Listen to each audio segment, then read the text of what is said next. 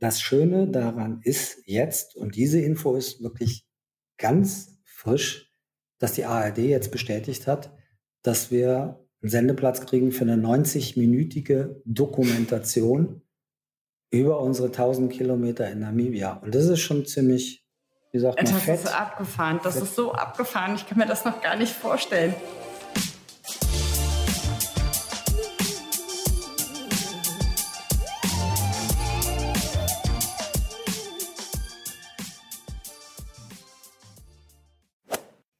Hallo Tanja, hallo Raphael, herzlich willkommen zurück. Wie geht's euch? Schön, dass ihr wieder da seid. Ich freue ja, mich total. wir freuen uns auch. Oh, danke, Eileen. Hallo. Wir erinnern uns so gerne an unseren letzten Podcast mit dir. Ja. Weil es so ein Highlight war. Das war irgendwie vor anderthalb Jahren. Corona ging gerade los, aber wir sind noch gereist und kamen zu dir nach Berlin in die Redaktion und hatten, ich weiß nicht, so wunderbare anderthalb bis zwei Stunden und so einen Spaß gehabt. Das war sehr lang. Also, ja, das wurden ja, glaube ich, auch zwei Teile nachher. Mit mhm. Recht, so ja. gut wie wir so sind. Ja, ne? ja. Aber das, das, war schon äh, Highlight. Das war super. Schön, dass wir wieder da sind. Ja, schön, dass ihr wiedergekommen seid. Ähm, ja, vor anderthalb Jahren war das so ziemlich genau. Was ist in den anderthalb Jahren so grob passiert bei euch? So außer Corona. Ich meine, Corona hat uns okay, alle. Doch, doch, doch, komm. Ich, ich, ich, ja, hol du mal aus. Ich, ich hol mal ganz kurz aus. Also, nee, aber jetzt nicht zu lang. Lass mich in Ruhe. Ja, gut. Ähm, Wir haben Zeit. Ja, ja. Wenn du mir das in die Hand gibst, okay, diesen gut. Satz, also wir haben, wir haben ja noch sehr gefährlich. viel vor uns. Wir haben noch sehr viel vor Im Januar, uns. Im Januar 2020 hatte ich meinen ersten Bandscheibenvorfall in meinem Leben und konnte wochenlang nicht laufen. Am 11.03.2020 hatte ich mein letztes Konzert mit James Plant in der Elbphilharmonie. Schon ohne Publikum an diesem Tag. Äh, sensationell. Ich bin von Beruf Konzertveranstalter und seit dem 11.03.2020 gibt es nicht weniger Arbeit wie in manchen Branchen, sondern es ist einfach null. Das war ein ziemlicher Schlag. Die, meine Firma gibt es seit 25 Jahren, aber das setzt uns schon ziemlich zu. Dann hatte ich im April auf einmal einen Stressbruch in der Hüfte nicht so dramatisch, führt aber auch dazu, dass du nicht laufen darfst. Und dann ist am 1. Mai meine Mutter verstorben.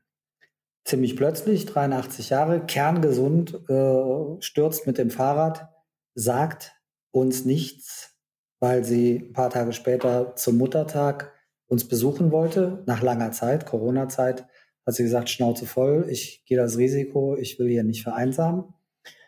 Und hat sich mit dieser schweren Kopfverletzung in ihr Bett gelegt wir haben Freitagmorgen noch telefoniert miteinander. Sie war, weil ihr Lebensgefährte vor einem Jahr gestorben war, halt viel allein und so haben wir zweimal am Tag telefoniert.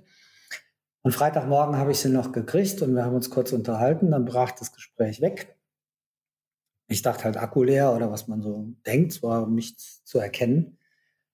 Und am nächsten Tag haben wir uns dann auf den Weg ins Saarland gemacht und ich hatte obwohl es keinen greifbaren Verdacht gab, weil sie war ja kerngesund, sie hatte keine, keine Krankheiten, gar nichts, habe ich die Polizei angerufen und zwei Stunden später, als wir auf dem Weg ins Saarland waren, kam dann der Rückruf, dass sie meine Mutter tot in ihrer Wohnung gefunden haben. Mein Beileid.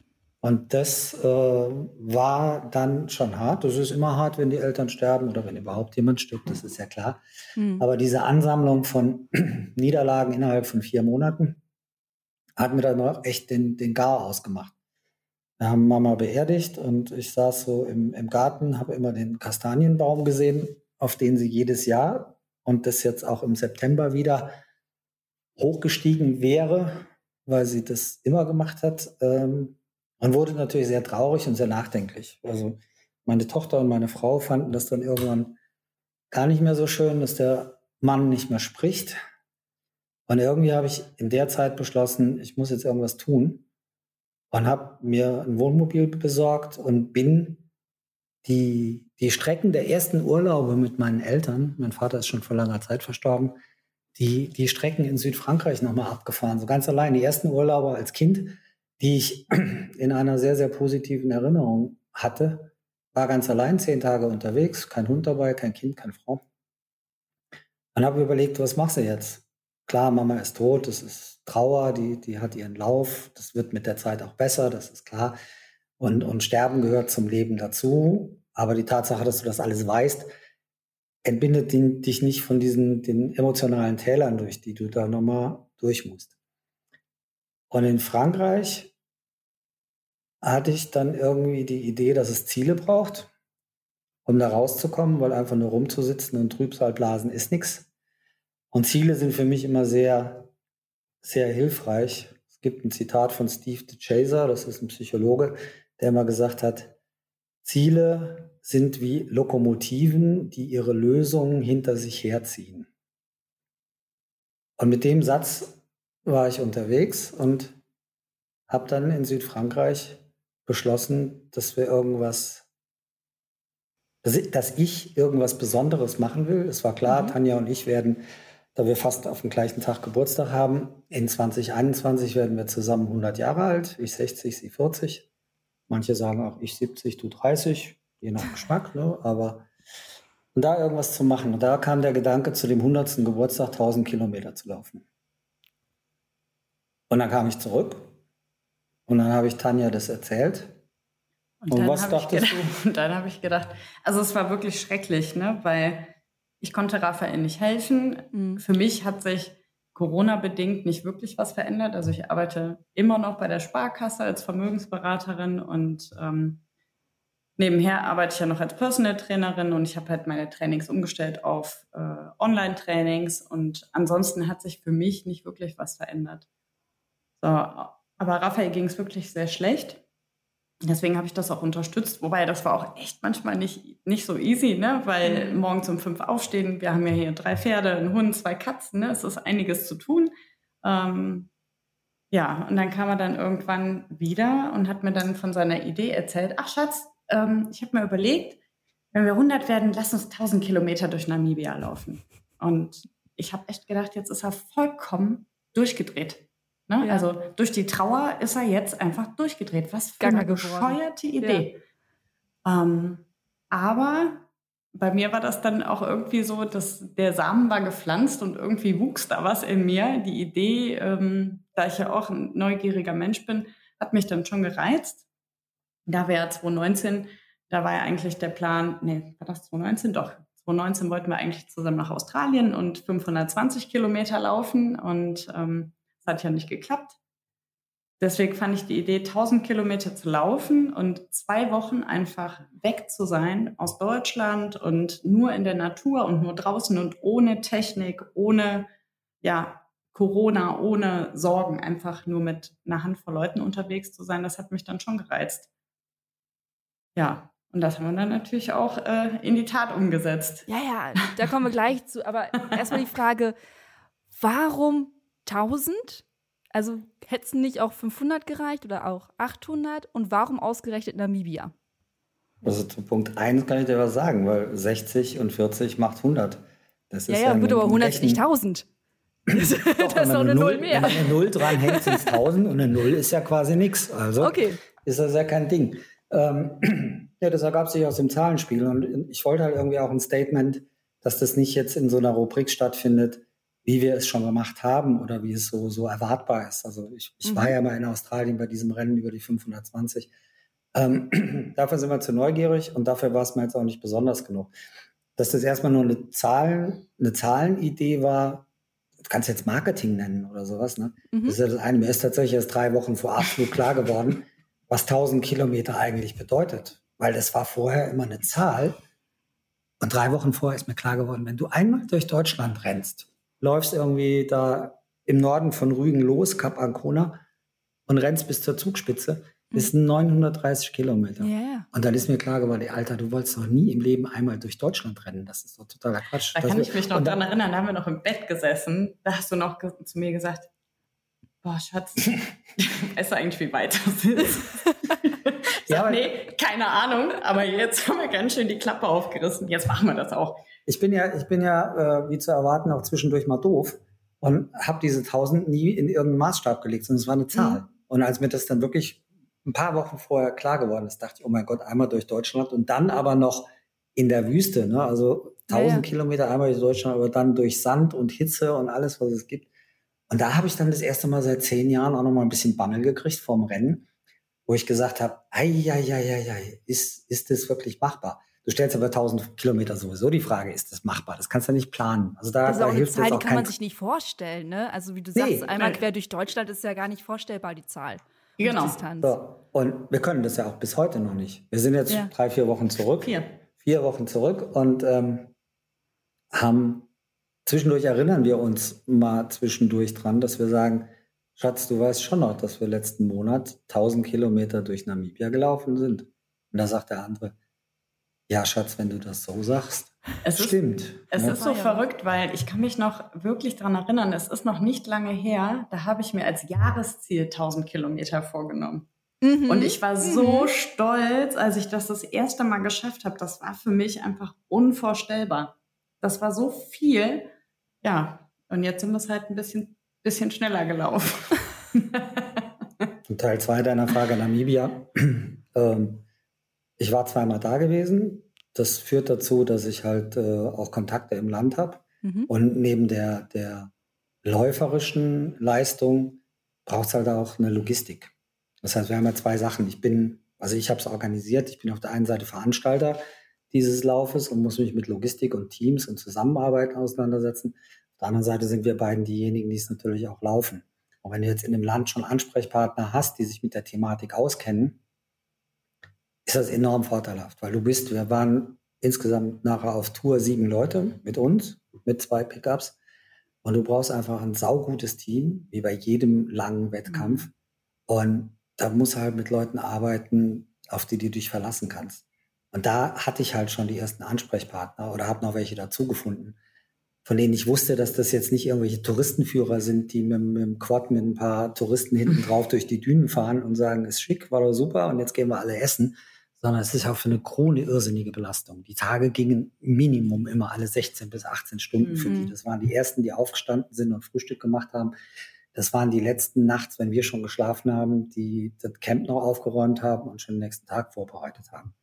Und die Leute musste haben und die haben wir gefunden und deswegen kam es eigentlich zu Namibia. Es gibt viele schöne Wüsten. Äh, Namibia ist, ist super, aber da war Logistik mit ein entscheidender Grund für.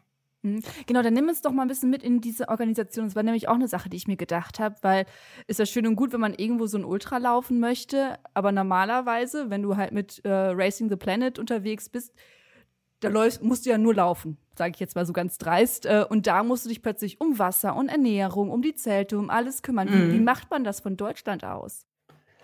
Wir haben nochmal nachgeschaut, die ersten Mails gingen, ich war im Juni in Frankreich, im August, August, gingen die ersten Mails wirklich nach Namibia raus, mhm. August letzten Jahres, wo wir das Projekt vorgestellt haben und, und gefragt haben, ob die Kollegen sich das vorstellen könnten, da mitzumachen. Da gab es den ersten Ansprechpartner, der hat nicht positiv genug reagiert für dieses Unternehmen, weil ich wollte halt wirklich Leute, die mit Feuer und Flamme dahinter sind, weil es einfach so brutal anstrengend wird. Und im zweiten Versuch haben wir dann Nell und Ute de Jager kontaktiert, die in Namibia sitzen. Bei denen waren wir halt genau bei den richtigen Leuten. Mhm. Im Dezember habe ich mich mit denen hier in Deutschland getroffen, weil die auf Heimaturlaub waren. Und da hast du halt gemerkt, dass der, der Funken überspringt. Ne? Also die, die, die Ute, die Frau vom Nell, musste Nell immer nur bremsen, wenn wir zwei am Sprechen waren, weil wir gleich so irgendwie uns überschlagen haben mit Ideen und ja, da musst du noch dran denken und hier, ey, ich habe noch eine super Idee, wo wir langfahren und so. Und Ute immer, ey Leute, langsam, langsam. Ne? und da hast du aber gemerkt, dass der Nell als, sagen wir, nennen wir uns mal den Tourmanager, äh, da Feuer und Flamme war. Dann ging es halt um weitere Organisationen. Du musst natürlich Strecken finden, die so sind, dass die beiden Fahrzeuge, also wir hatten zwei, zwei Pickups dabei, da waren oben Dachzelte drauf. Wir haben also oben auf den, auf den Dächern von den Autos geschlafen. Das ist, äh, wenn du viel Wildcamping machst, ist es gut, weil du hast am Boden, wir haben ja alles gehabt, diverse Schlangen, äh, Skorpione, jede Menge Spinnen und auch große Tiere. Mhm. Und da oben am Dach bist du erstmal sicher. Und es ist halt auch praktisch. Du kommst ins Camp, schmeißt, klappst das einmal auf, dann hast du ein fertiges Zelt. Und da drin war dann auch eine Küche und, und da waren natürlich auch, äh, wie viel, 500 Liter Wasser. Also wir haben dann am, nachher, erst dachten wir, wir kämen mit 12 Liter Wasser am Tag aus. Mhm. Und wie gesagt, die waren nicht zum Duschen, sondern zum Trinken. Im Endeffekt sind wir nachher bei 15 Liter pro Nase rausgekommen. Das muss alles transportieren. Das heißt, du kannst da nicht wirklich querfeld einlaufen, wie dir gerade der Schnabel gewachsen ist oder die Nase dich hinführt, sondern es braucht schon einen, einen Plan. Und den haben wir im Herbst und Winter ausgearbeitet und haben eine schöne Route gemacht, weil wir gesagt haben, wir wollen natürlich auch die, die, die Highlights, kulturell wie auch landschaftlich, wollen wir so viele es geht einbauen. Aber es soll auch nicht länger als 1000 Kilometer werden, weil Tanja ist, ist Angestellte bei der Bank mit einem ganz normalen Urlaubskontingent und man konnte da jetzt nicht einfach sagen, wir laufen 1700 Kilometer, damit wir bla bla. Ein paar Sachen fielen raus, aber viele Highlights hatten wir. Und dann geht das Weitere los. Das Ganze ist natürlich auch äh, ja, ein Event, der Geld kostet. Also da geht es dann im Endeffekt natürlich auch um, um Kohle, weil da sind fünf Leute am Arbeiten mhm. und wer arbeitet, kriegt Geld. Die Besetzung war halt der Nell als, als Local Crew und Tourmanager, der Hein, sein, sein freier Mitarbeiter als Fahrer und, und hat sich um alles gekümmert. Dann hatten wir den Bruno aus Bordeaux dabei, das war unser Arzt, den kenne ich schon sehr lange, der hat schon sehr viele dieser Rennen betreut weltweit und war früher, bis er einen Unfall hatte, selber aktiver Läufer in der Wüste. Äh, wen habe ich vergessen? Paul und Janis. Also ja, genau, Paul und Janis. Wir hatten ein TV-Team dabei, weil wir das am Ende natürlich auch zu diesem 60. und 40. Geburtstag dokumentieren wollten. Mhm. Du brauchst halt einen Fotografen, weil mit Selfies kommst du irgendwann nicht mehr weiter. Und halt auch ein TV-Team mit allem, was es braucht. Von der Drohne bis zu Arbeitsgenehmigungen, Drohnenfluggenehmigungen, war, war, war, war, war. Das ne? war echt viel, ne? Also organisatorisch war das echt. Also Tanja echt hat irgendwann, Tanja hat irgendwann mal gesagt, pass auf, du brauchst mich bei den E-Mails nicht mehr in CC setzen. Ich kann das alles gar nicht lesen, was du da ja. schreibst. Und das ist ein großer Aufwand. Das macht Spaß. Ich hatte ja eh keine Arbeit. Und das ist halt auch das mit den Zielen und Lokomotiven und Lösungen und so. Ich kam halt wieder ins Arbeiten rein, weil mhm. Veranstalter bin ich mein Leben lang. Das, das kann ich irgendwie. Und Marketing habe ich auch immer gemacht. Und so haben wir das zusammengebracht. Und dann ging es um Sponsoren, die das Ganze auch mitfinanzieren, weil wir jetzt nicht das wollten oder ich auch nicht konnte, so einen, so einen mittleren fünfstelligen Betrag ähm, einfach mal rauszuhauen, um, um zwei oder drei Wochen Spaß zu haben. Und mit, mit unserem langjährigen Sponsor, schon über zehn Jahre, X-Bionic, hatten wir halt einen gefunden, der das mit unterstützt hat und da auch Feuer und Flamme war für die ganze Geschichte. Äh, X-Bionic macht halt unsere Klamotten, also nicht unsere, sondern weltweit Klamottenverläufer. Mhm. Und Topo baut Schuhe, sehr, sehr gute Schuhe. Und Topo war dann der zweite, der damit eingestiegen ist. Und somit hatten wir einen Teil der Finanzierung gecovert.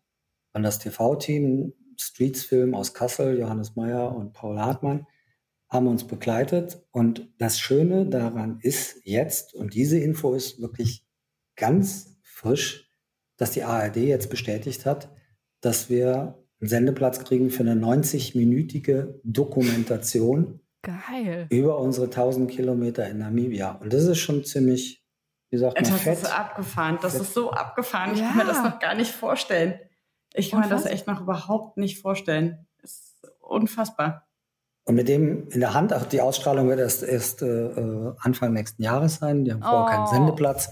Ja, macht nichts. Dafür hat dann heute Morgen irgendwie die, die, die, Talkshow 3 nach 9, weil die das auch so spannend fanden und die ARD mhm. das ja auch bestätigt hatte, hat dann morgen sich 3 nach 9 gemeldet und so werden wir im September am 10.9. dann bei 3 nach 9 sein und so geht es weiter seinen Weg. Was einfach sehr schön ist, wenn eine Geschichte, wenn sich so ein Kreis nachher schließt. Du musst es ja. laufen, das ist klar. Du musst die Idee haben, du musst den Mumm haben, die Neugierde haben und natürlich auch in irgendeiner Form die sportlichen Voraussetzungen, um das alles zu machen. Aber wir haben alles geschafft. Alle hatten negative Corona-Tests. Muss ich überlegen, ja. das war im Mai. Da war ja Corona noch anders als jetzt. Ne? Alle haben gesagt, bist du, bist du irre? Also auch mhm. Partner aus der, aus den Medien, Laufmagazine haben gesagt, nee, das passt jetzt einfach nicht in die Zeit. Du kannst nicht durch die Welt reisen, während, während Corona ist und Reisebeschränkungen und sonst. Wir haben uns ja immer an alle Vorgaben gehalten. Das ist ja nicht der Punkt. Das war ja nicht verboten.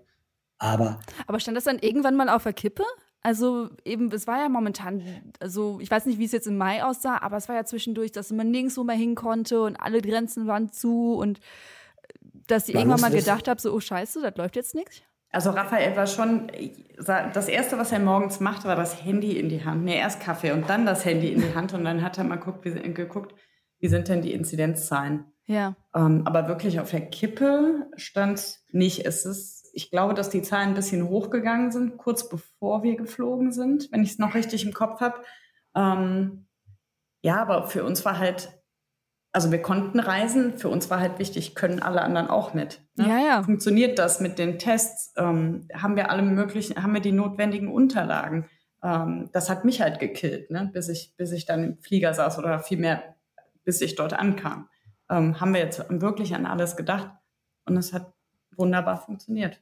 Also es waren nicht wenige, die den Kopf geschüttelt haben. Das ist ja okay. Das ist ja eine sehr spezielle ja. Zeit, äh, in der wir sind. Das ist eine Krise und in Krisen sind die Dinge halt immer anders. Wir haben den Mut gehabt äh, und haben das Glück gehabt, dass alles funktioniert hat. Ja. Ne, der Bruno kommt aus Bordeaux, der hatte ganz andere Einreisebedingungen nach Namibia äh, äh, als wir. Der kam aber dann über Frankfurt rein.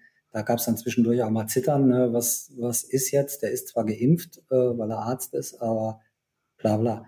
Aber das Schöne ist, was es hat sich keiner verletzt auf dieser Tour. Keiner in der Crew, keiner von uns beiden, du knickst mal um oder fällst hin oder was auf 1000 Kilometern so passiert. Das Gepäck geht verloren und die Filmcrew hat nur die Hälfte ihres Equipments. Alles oh schon, God. alles schon passiert. Und wir kamen da an und als wir in der Wüste waren, war das Thema sowieso egal, weil wir waren die gleichen sieben Leute über drei Wochen hinweg. Wir hatten alle unsere negativen Tests. Und dann war das Corona-Thema auch im Mai, sobald wir da waren, auch ganz schnell aus dem Kopf raus. Ja. Mhm. Also es war komisch Absolut. zurückzukommen und zu denken, ach Mist, ey, scheiße, du musst ja eine Maske mitnehmen. Nee, wir hatten ja auch sogar Masken mit. Wir hatten nee, ja wenn sogar du ja einkaufen gegangen bist, hier. Ja, aber auch in Namibia war es ja so, je nachdem, wo wir waren. Wir, weißt du noch, wir sind doch einmal in dieser Schule vorbeigelaufen, da hatten wir auch Masken dabei. Also wir hatten die schon dabei, aber wir mussten uns gegenseitig daran erinnern, die auch wirklich anzuziehen. Ja, man ist in so einer Blase unterwegs so ein bisschen, oder ne? In so einer eigenen Welt dann, oder? Ja, absolut. Absolut. Also das, ja. das, das, Leben in der, ja. in der Wüste ist ja, äh, das Schöne daran ist ja, du, du machst ganz wenig, aber das wahnsinnig intensiv. Ne? Du stehst morgens auf, trinkst einen Kaffee, isst dein, dein Müsli und dann gehst du elf bis zwölf Stunden laufen Danach isst du wieder was, also zwischendurch natürlich ich wollte gerade sagen, wir essen eigentlich die ganze Zeit. Ja, glaubst du es, Eileen? Wir sind 1000 Kilometer gelaufen und keiner von uns beiden hat auch nur ein Gramm abgenommen. Das ist unfassbar. Da hätte, da hätte kein Mensch mit gerechnet. Nee. Ich habe eher noch, ich habe am Anfang noch meinen kleinen Ranzen aus dem Winter stehen lassen und dachte, den brauchst du noch, weil du wirst ja eh fünf Kilo verlieren. Kam ich zurück, hatte ich meinen kleinen Ranzen immer noch. Ja, so Mist aber ja. auch. Ne? Genau. Okay, jetzt sind wir gerade ganz, ganz krass gesprungen. Wir hatten jetzt gerade so ein bisschen die organisatorische Vorbereitung. Ist natürlich Sportpodcast. Wir wollen natürlich auch wissen, wie habt ihr euch sportlich vorbereitet? Also war das ein Unterschied zu den anderen Wüstenläufen, zu euren anderen Longruns? Habt ihr da irgendwie einen Unterschied gemacht oder genau? Also für mich war es eine ganz andere Vorbereitung, denn äh, hm. ich hatte im, seit Dezember Probleme mit meinem linken Fuß. Hm. Ich war auch echt böse mit dem, weil es funktionierte einfach nicht. Ich hatte ständig Schmerzen und ähm, es war erst was ein Fersensporn, dann war ich ja die klassische, äh, klassische Behandlung, die, die man dann macht mit Stoßwelle und ah, Rollen. Mhm. Ja, super ätzend. Ähm, ja, und ich konnte einfach nicht trainieren. Ich konnte so gut wie gar nicht laufen. Ich musste 80 Prozent meines Trainings wirklich aufs Fahrrad verlegen, mhm. was ich nachher auch wirklich ähm, was ich nachher auch gemerkt habe an meinen Füßen, weil die nicht wirklich darauf vorbereitet waren, 1000 Kilometer zu laufen. Ähm, ja, stundenmäßig, ja, wir haben jetzt schon so ein, also wir haben nicht so Gas gegeben, glaube ich, wie die Male davor, aber es geht, also bei mir ging es halt auch nicht wirklich. Und ähm, Raphael hat das ganz clever gemacht. Er hat halt gesagt, ja gut, wenn du nicht so viel trainieren kannst, dann bringt es ja auch nichts. Ich laufe dir ja auch nicht weg. Deswegen, du hast auch ein bisschen weniger gemacht, oder?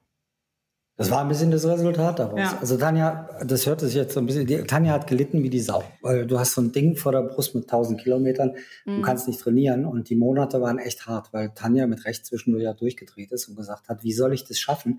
Ich, ich laufe 40 Kilometer in der Woche. Im ja, Moment, wenn es hochkommt, genau. äh, wenn es hochkommt, wie soll das überhaupt gehen? Und wir haben wirklich bis eine Woche oder zehn Tage davor haben wir diskutiert, wie wir das hinkriegen. Wir mit marschieren auch, oder wir mit. Wir haben auch darüber diskutiert, ob ich überhaupt mitkommen kann. Ja. Das weiß ich nicht. Da war ich total oh. traurig. Ähm, ja. Weil es einfach nicht ging. Es ging nicht. Ich bin, Aline, ich bin morgens aufgestanden und ich bin wirklich auf einem Bein ins Badezimmer gehüpft. Scheiße. Ja, weil ich solche Schmerzen hatte. Das war, ähm, das war richtig ätzend und das hat auch wirklich an meinen Nerven gezerrt und ich bin schon fokussiert, wenn ich sowas vor Augen habe und ich will das dann auch wirklich schaffen und gebe mir dann auch Mühe. Und auf der anderen Seite versuche ich natürlich lieb mit mir selber zu sein und mir nicht so einen Druck mhm. zu machen. Ne? Aber wenn man in der Situation steckt, mh, hm, ist es wirklich nicht so einfach, da einen gesunden Mittelweg zu finden. Aber wir haben es ja geschafft. Also irgendwann also hast du dann beschlossen, du machst es einfach. Du genau. machst es jetzt trotzdem und probierst es und guckst, wie weit du kommst. Oder war es schon, nee, ich zieh's auf jeden Fall durch. Ja, äh. es, war, es war alles richtig, was du gesagt hast, Eileen, bis auf das Wort einfach. Ja. Weil äh, du, ey, es ist ein Riesenunternehmen. Das glaube ne? ich mit keiner Sekunde, dass das, was ihr gemacht habt, einfach war. Nee, auch die Entscheidung. Weder die Entscheidung noch das Durchziehen. Ja, ja, wie gesagt, hier ging es wirklich rauf und runter, auch stimmungsmäßig, weil mhm. äh, verständlicherweise Tanja zwischendurch ziemlich in den Seilen hing.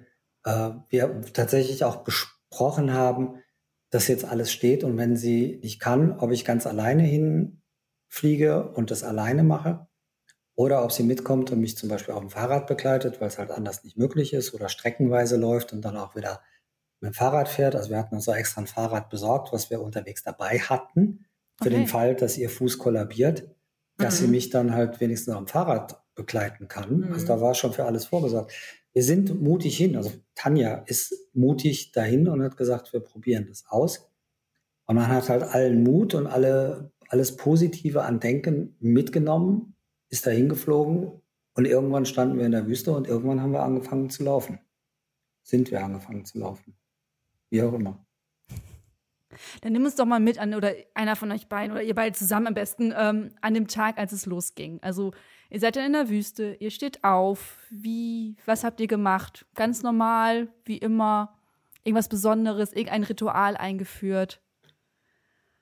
Äh, die, die Rituale gab es natürlich auch. Also am Anfang war es mal so, wir, wir sind in Windhoek, treffen die Crew. Äh, teilweise waren da ja auch Leute dabei, die, die kannten wir noch gar nicht. Tanja kannte die meisten noch nicht. Ähm, und dann sind wir rausgefahren. Und dann war es so, dass wir gesagt haben, wir wollen den Tag, den ersten zur Akklimatisierung ein bisschen nutzen, wollen aber auch mit dem Filmteam schon mal nach Sossusfly fahren. Da stehen halt die größten Wanderdünen der Welt und dann gibt es so eine schöne Salzpfanne, auf der diese alten Bäume stehen, die da schon seit 850 Jahren tot sind, aber immer noch da stehen, mm. weil die Luft so trocken ist und es keinen Regen hat. Eine sehr malerische Kulisse. Und dann sind wir auch dahin und haben gesagt, lasst uns das gute Licht nehmen, um auch schon ein paar Fotos zu machen und ein paar Filmaufnahmen zu machen, weil im Rennen fehlt uns nachher oder im Lauf fehlt uns nachher vielleicht ein bisschen die Zeit, um immer anzuhalten oder kannst die Düne nochmal hochkrabbeln und nochmal runterlaufen. Da wirst du natürlich, wenn du, wenn du jeden Tag elf Stunden unterwegs bist und der, der Regisseur sagt, war super, Kamera war gerade nicht an, krabbelt man nochmal die Düne hoch und lauft nochmal runter. Also kein Bock. Deswegen haben wir das vorher in Sauces schon mal angefangen. Und dann wollten wir eigentlich an irgendeinem Tag schon morgens losrennen, aber die Dreharbeiten haben so lange gedauert. Und dann waren wir mittags um drei, waren wir fertig. Und es war gar nicht geplant. Und dann haben Tanja und ich gesagt, so, wir haben so lange im Flieger gesessen, wir haben so lange im Auto gesessen, wir mhm. haben jetzt so viel Firlefanz gemacht. Lass uns doch einfach jetzt um 15 Uhr anfangen zu laufen. Wir fangen jetzt einfach an, weil wir das jetzt wollen, weil jetzt die Zeit ist. Nicht, weil es eine Uhrzeit gibt oder ein Rennen oder einen Startschuss, ja. sondern wir fangen jetzt an. Und dann sind wir einfach losgelaufen. Einfach losgelaufen, mhm. haben die Uhren angemacht und sind zwei Stunden gelaufen oder drei, bis es dann halt dunkel wurde. Im Dunkeln konnten wir in Namibia nicht laufen, weil es hat einfach zu viele wilde Tiere. Das ist zu gefährlich. Also mhm. es immer noch freie lebende Löwen und, und alle anderen. Und nachts ist das kein Spaß. Tagsüber hast du das besser im Griff, weil du halt mehr siehst. Und so sind wir einfach irgendwann um drei Uhr an einem Freitag, glaube ich, war es. Mhm. Losgelaufen. sind wir gestartet und sind zwei, drei Stunden gelaufen. Dann haben wir gegessen. Dann sind wir irgendwann zu spät ins Bett weil wir gemerkt wir haben. immer viel zu spät. Nee, nicht immer, es wurde dann besser. Aber ja. die Tatsache, dass du morgens um 5.30 Uhr oder sowas aufstehst, was jetzt weiter nicht so schlimm ist, ähm, kann man ja machen.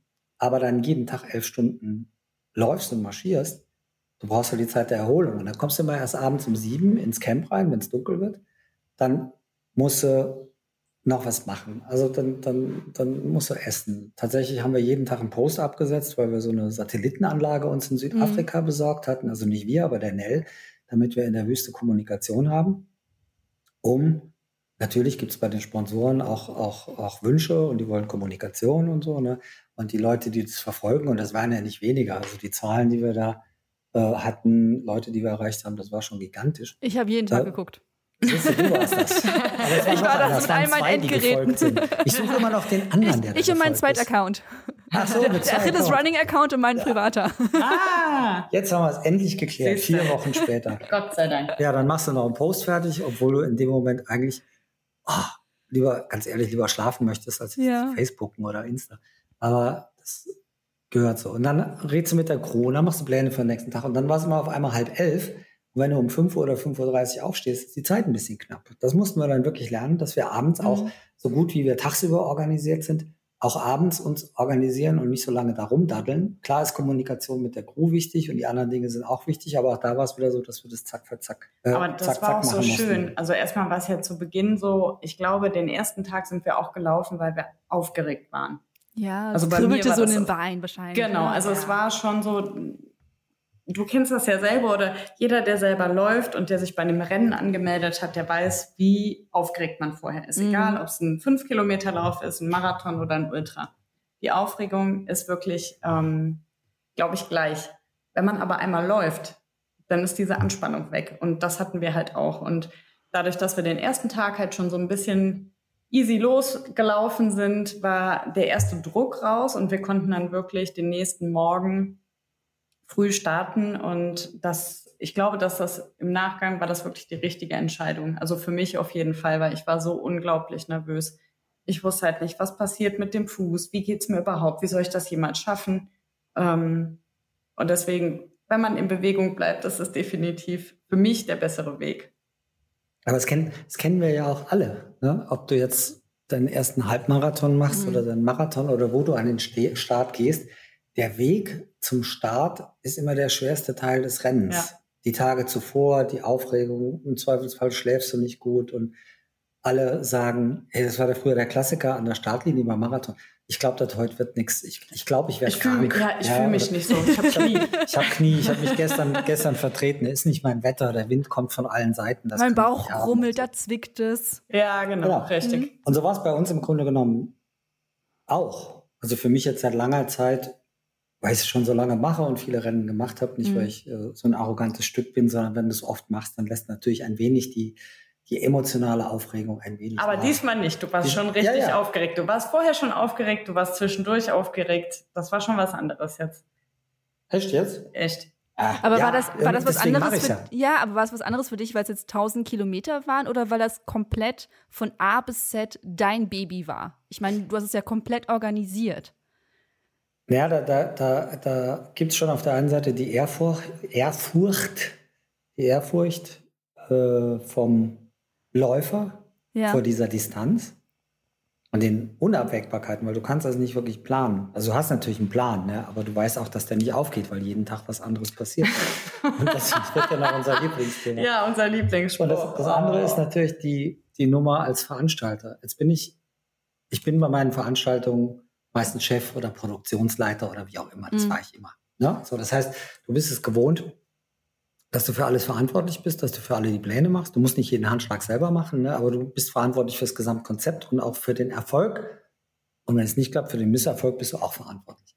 Und ich hatte ganz große Sorge, dass ich diese, diese Twitter-Rolle irgendwie die ganze Zeit behalte, dass ich weiterhin Veranstalter bleibe und mich darum kümmere, wenn irgendwas schief läuft. Mhm.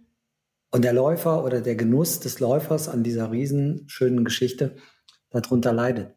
Da das Team aber so gut war, haben wir das wirklich am zweiten oder dritten Tag, habe ich mich da rausziehen können. Mhm. Am zweiten Tag gab es abends nochmal eine Besprechung, da gab es halt einfach, ich habe ganz am Anfang gesagt, Leute, es ist uns so wichtig und bitte, wenn irgendwo Stimmung aufkommt oder wenn irgendwo was nicht so ist und, und, und so, lasst uns bitte direkt an dem Tag abends zusammensetzen am Lagerfeuer, lasst uns das besprechen. Lasst uns nicht damit schwanger gehen, lasst uns nicht drei Tage irgendwie äh, äh, äh, blöde Gedanken entwickeln, sondern lasst uns direkt hinsetzen. Das haben wir am zweiten oder dritten Tag haben wir so eine mhm. Situation auch gehabt. Die einzige in der ganzen Woche, wo irgendwas irgendjemandem jemandem aufgestoßen ist. Das haben wir in einem guten Gespräch, in einem tollen Gespräch dann auch geklärt und dann gab es nie wieder was. Und da habe ich dann gemerkt, ich kann da raus. Der Nell hat das im, im, im Griff. Das hat er sowieso, aber du musst ja abgeben. Und das Abgeben ja, in so einer ja. fremden Situation bei so einem eigenen Projekt, ist nicht ganz leicht. Das heißt, ich hatte schon ein bisschen Schiss, ob der Läufer Fuchsgruber das packt. und ob der Organisator oder Produktionsleiter Fuchsgruber das irgendwann schafft, sich aus seinem eigenen Projekt so rauszuziehen und es den anderen zu übergeben und sich dabei gut zu fühlen, entspannt zu fühlen. Das ich habe die ganze Zeit nur gedacht, hoffentlich hält der Fuß. Ja, du hast ja noch drei, drei, Tage vor Abflug gedacht, wir fliegen von Köln. Ne? Ja, das ist echt, boah, das ist wirklich peinlich, ne? Aber okay, ich war verantwortlich für, wie packen wir? Was packen wir? Ja. Was brauchen wir alles? Das war mehr so mein Baby. Ähm, das hat auch gut funktioniert. Raphael hat den ganzen Rest gemacht. Was wollte ich denn jetzt sagen? Deine Aufgabe. Nee, ich wollte gerade irgendwas erzählen. Ja, das war meine Aufgabe. Und das meinte ich nicht. Ich wollte gerade irgendwas. Von Köln. Ach ja, genau. Das muss, das muss man sich mal vorstellen. Ich wusste noch nicht mal, von welchem Flughafen wir fliegen. Ich habe am Tag vorher noch meinem Vater einen völlig fremden Flughafen genannt. Ich sage, wir fliegen von Köln. Und dann sagt mein Vater zu mir, nee, Kind, du fliegst von Frankfurt, du fliegst nicht von Köln. Von Köln nach Namibia direkt. Da gibt es ganz viele Direktflüge hier ja. von unserem Siehst du mal. Wüsste ich auch nicht. Ja, siehst du, ich, ich auch nicht. Ich habe einfach das Ticket äh, zur Kenntnis genommen, abgespeichert und dann war das für mich erledigt. Ja. Peinlich. Ja. Aber. Aber was? Lass, ich, ich übernehme jetzt mal gerade. Ich nehme jetzt mal eine Frage von der Eileen vorweg. Geil. Okay. Hau rein. Äh, das Beeindruckendste für mich bei dieser ganzen Nummer war ja tatsächlich das, was wir eben hatten nämlich die Frau Tanja Schönenborn. Jetzt musst du dir das überlegen, dass du sechs Monate nicht laufen kannst. Ja. Es geht ja nur auf 1000 Kilometer. Da musst du den Mumm haben, zu sagen, ich komme trotzdem mit. Dann musst du diese ganzen Täler überstehen. Dann musst du so auch die, die Geschichte. Tanja und ich kennen uns seit drei Jahren. Tanja hat tatsächlich im, im Juni 2018 19, 18. 18 erst angefangen, regelmäßig zu trainieren. Mhm. Vorher waren das wirklich so 30 Kilometer der Woche. Das ist ja alles okay, aber jetzt für, für einen Ultraläufer jetzt nicht die ist Menge. Nicht viel, ja. Jetzt bist du drei Jahre in dem Sport drin und dann sagst du zu deinem Mann, ja, okay, die Idee ist ein bisschen groß, aber ich komme mit. Und den Mut zu haben nach drei Jahren. Ich hätte nie im Leben gehabt, zu sagen, ich gehe auf einen 1000 Kilometer Lauf. Das verdient schon so den, den allergrößten Respekt. Und das war immer das, was mich so neben dem Läuferischen halt so wahnsinnig beeindruckt hat, dass sie das trotzdem und jetzt nicht kopflos, ne, sondern wirklich mit Kopf für sich ausgerechnet oder bewertet hat und gesagt hat, okay, das kann man schaffen. Und den Mut, den halte ich ja heute noch äh, irrsinnig zugute, weil da würde ich jetzt nicht viele Menschen kennen, die das können. Ich kenne Leute, die sind, die schätzen sich falsch ein ne? und sagen, oh, ja, da kann ja. ich auch, ist ja kein Problem. Ach, ich so hätte das in Zugspitz, fünf Tagen geschafft. So, ne? Ja, oder so ein Zugspitz-Ultra, das mache ich nebenbei. Ich laufe ja jede Woche 60 Kilometer. Mhm. Ähm, aber das war so das, was mich da in der Vorbereitung wirklich am meisten beeindruckt hat. Tanja, was hat dich Schatz. denn beeindruckt in deiner Vorbereitung? Was mich beeindruckt hat? Ja. Ich fand's, so jetzt loben wir uns hier gegenseitig, ne? Macht man ja eigentlich nicht, aber äh, ich habe nee, dir jetzt quasi den, den Ball dahingelegt, jetzt muss nur einlochen. Okay. nee, es ist schon, also so ein. Ich hatte ihr das vorher gesagt. Wem? Der Ali? Nee, dir. Stell mal eine Frage. Ähm, nee, also ich musste mich ja wirklich im Vorfeld um gar nichts kümmern, außer wie gesagt, ne, das ganze Packen, was brauchen wir alles.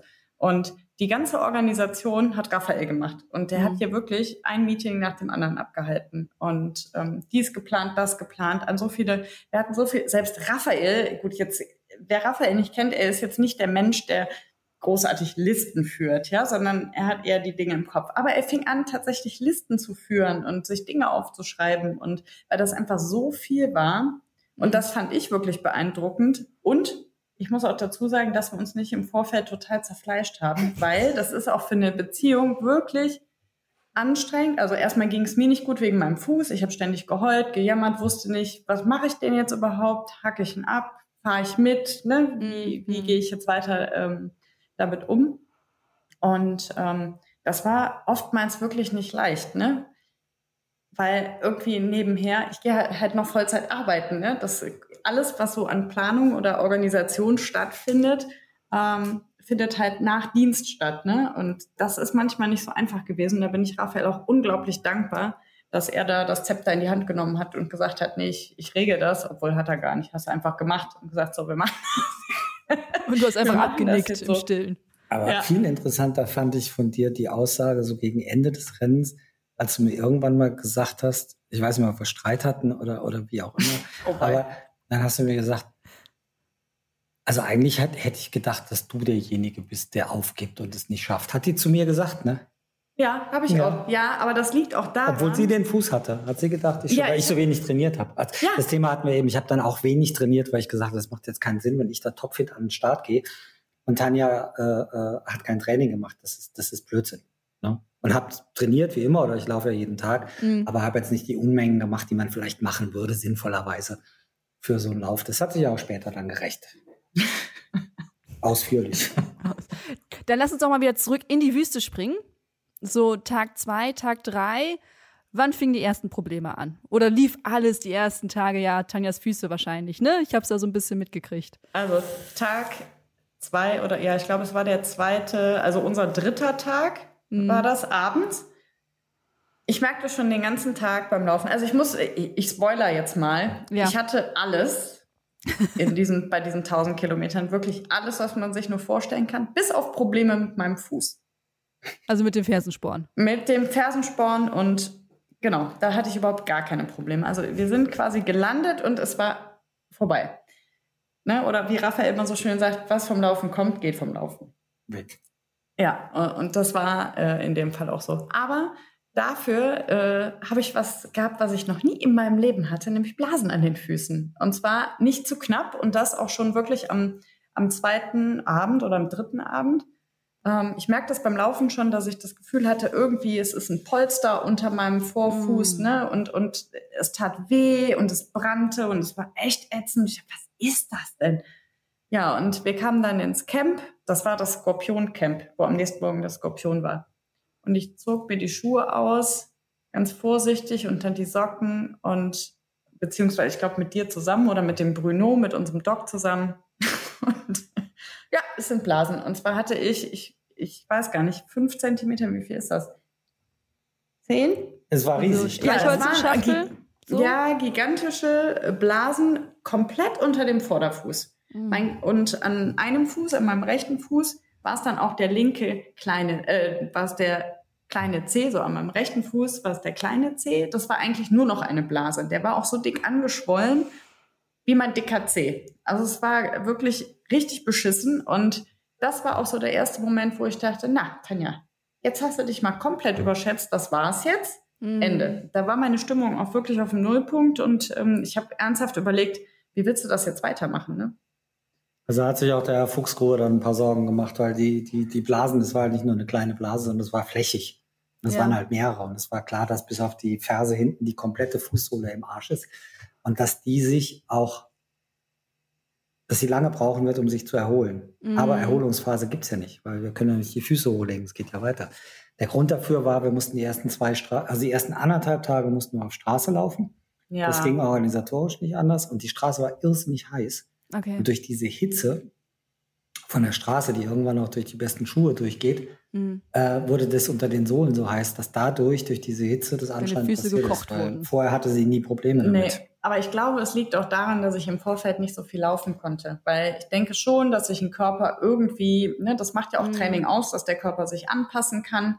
Und ich hatte halt gar nicht die Möglichkeit in dem Fall, ne, weil ich so viel auf dem Fahrrad gesessen bin. Das ist halt eine andere Belastung, klar.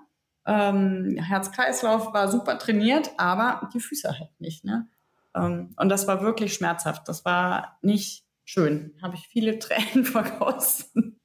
Aber Gott. was habt ihr denn dann gemacht? Also Blasen aufgestochen, Blasenpflaster die waren ja drauf? Schon auf. Ach so, die waren die schon auf. Ach schön. Ja, die waren schon auf ah. und Blasenpflaster haben wir dann auch nicht drüber gemacht. Das war ganz cool, dass wir den Doc und ja. Raphael dabei hatten, die beide halt schon seit zig Jahren laufen und der Doc war eh der allercoolste, den muss man sich mal vorstellen. 76 Jahre alt, äh, alter Franzose.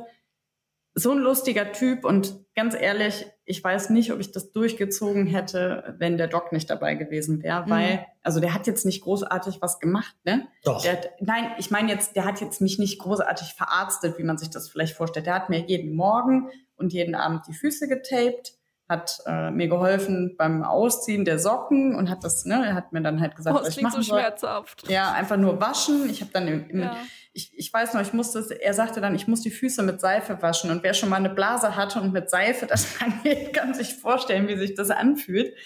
Aber ich habe das dann brav gemacht, weil er hat ja gesagt, ich soll das tun. Ähm, und was für mich aber viel wichtiger war, dass er mir immer wieder bestätigt hat, jeden Tag, und das ist auch so ein Running Gag geworden, ja, Tanja, du kannst damit das Rennen finishen. Es sind nur Blasen. Okay. Ja, also ähm, I don't see any problem. Yeah. I think you will Finish run the race. to the, you will see yeah. the finish line. No problem, Tanja. Ja. Ja, das war gut. Jeden Tag, dreimal am Tag. Das war die ganze Psychologie. Aber manchmal muss man Dinge halt auch auf den Punkt bringen. Und Bruno ist jetzt hier im Podcast wirklich schwer zu, schwer zu beschreiben. Er war nachher der Entertainer, der, der, der Clown im Camp mit seinen 76 Jahren und hat alle irgendwie so bei Laune gehalten. Und für Tanja war er extrem wichtig. Ja, das wurde absolut. mehrfach am Tag auch unterwegs getaped und, und er hat natürlich alle Erfahrung. Und das Beste war halt, ich fand diese, diese, diese Aussage von dir gerade so schön. Tanja wurde dann abends, bevor sie ins Bett gegangen wurde, äh, gegangen ist, wurde sie noch, wurde sie noch entkleidet, sie wurde auch gebadet Nein. und dann ging sie schön ins Bett. Nein, aber er hat. Das ist ein betreutes Laufen, ne? Nee, so, ganz so war es ja nicht, ne? Aber er hat mir schon mit den Socken geholfen. Das ja. war auch schön. Ja, weil das war für mich so, weiß ich nicht, so familiär. Und das war für mich halt auch mhm. unglaublich wichtig und hilfreich und ganz großartig, ich weiß gar nicht, wie ich es in Worte fassen soll, dieses Team, was wir dabei hatten, das war so, so liebevoll zueinander, die waren so nett. Und ich hatte das in der Vorbereitung schon bei einem, bei einem Call, ähm, hatte ich das Gefühl, überkam mich da, dass ich gesagt habe, so Leute, mal gerade Stopp hier, wo wir gerade bei sind. Ich fühle mich total gut bei euch aufgehoben. Da hatten wir gerade einen Call mit, mit Nell und mit Ute. Mhm. Und genau so war das auch. Weißt du, wir mussten uns wirklich um nichts kümmern. Wir konnten uns aufs Laufen konzentrieren und alles andere. Ähm, dann kamen wir irgendwann mal in Checkpoint. Dann hatte der Nell äh, Obst geschnitten. Ne? Also eine Orange in der Wüste kann man nicht vergleichen mit einer Orange, die man zu Hause isst. Ne? Das sind, das schmeckt einfach ganz anders, saftig, frisch, süß. Es mhm. ist ähm, es ist ganz toll. Der, die haben sich halt immer wieder so Kleinigkeiten einfallen lassen. Oder wir kamen zu einem Checkpoint und dann standen die da und hatten volle Pulle ACDC an und haben getanzt. Oder ähm, es gibt so ein schönes Foto, wo ich mit Bruno Luftgitarre spiele. Ja, richtig. Jetzt musst du dir das vorstellen, Eileen, ne? du als junge Frau und Tanja ja auch, da stehen so zwei alte, alte Männer, Säcke, ne? alte, alte Säcke in der Wüste und machen einen auf Gitarrenhero, weißt du, so Luftgitarre. Ja. Ein furchtbares Foto. Die Situation war toll, aber so ein Klischee. Ja, das stimmt ein bisschen. Allerdings wurde es uns auch so ein bisschen, war es auch ein Nachteil, dass wir so ein super Team hatten, weil man, man kennt es vielleicht von Rennen, also die, die schon mal so einen Ultralauf gemacht haben, man kommt in den Checkpoint, man isst was, man äh, füllt die Wasserflaschen auf und man läuft weiter. Mhm. Wenn du da aber so ein Team hast, auf die du dich freust, dann setzt du dich auch mal hin ah. und dann erzählt man auch mal zwei Sätze und wir haben tatsächlich in der Aufzeichnung festgestellt, wir hatten Pausen, die haben 20 Minuten gedauert. Ne? Das muss man sich mal vorstellen, 20 Minuten. Dann fährst du voll runter vom Körper, ne? Oder? Ja, du musst ja, ja wieder musst, bewegen. Genau, du musst dann wieder in Bewegung kommen. Und glaub mal, wenn du die Füße kaputt hast, ne, oder selbst wenn die Füße ja. nicht kaputt hast und du musst laufen, du musst dann wieder anfangen nach 30 Kilometern, ist die Motivation doch geringer. Ganz große Sorry, Peoples, aber an dieser Stelle unterbrechen wir den Podcast für diese Woche. Oh. Aber wenn ihr wissen wollt, wie es Tanja und Raphael in der Namib-Wüste sonst so ergangen ist, dann hört ihr das in der nächsten Folge, die wie immer am Freitag erscheint. Also, in dem Sinne, keep on running.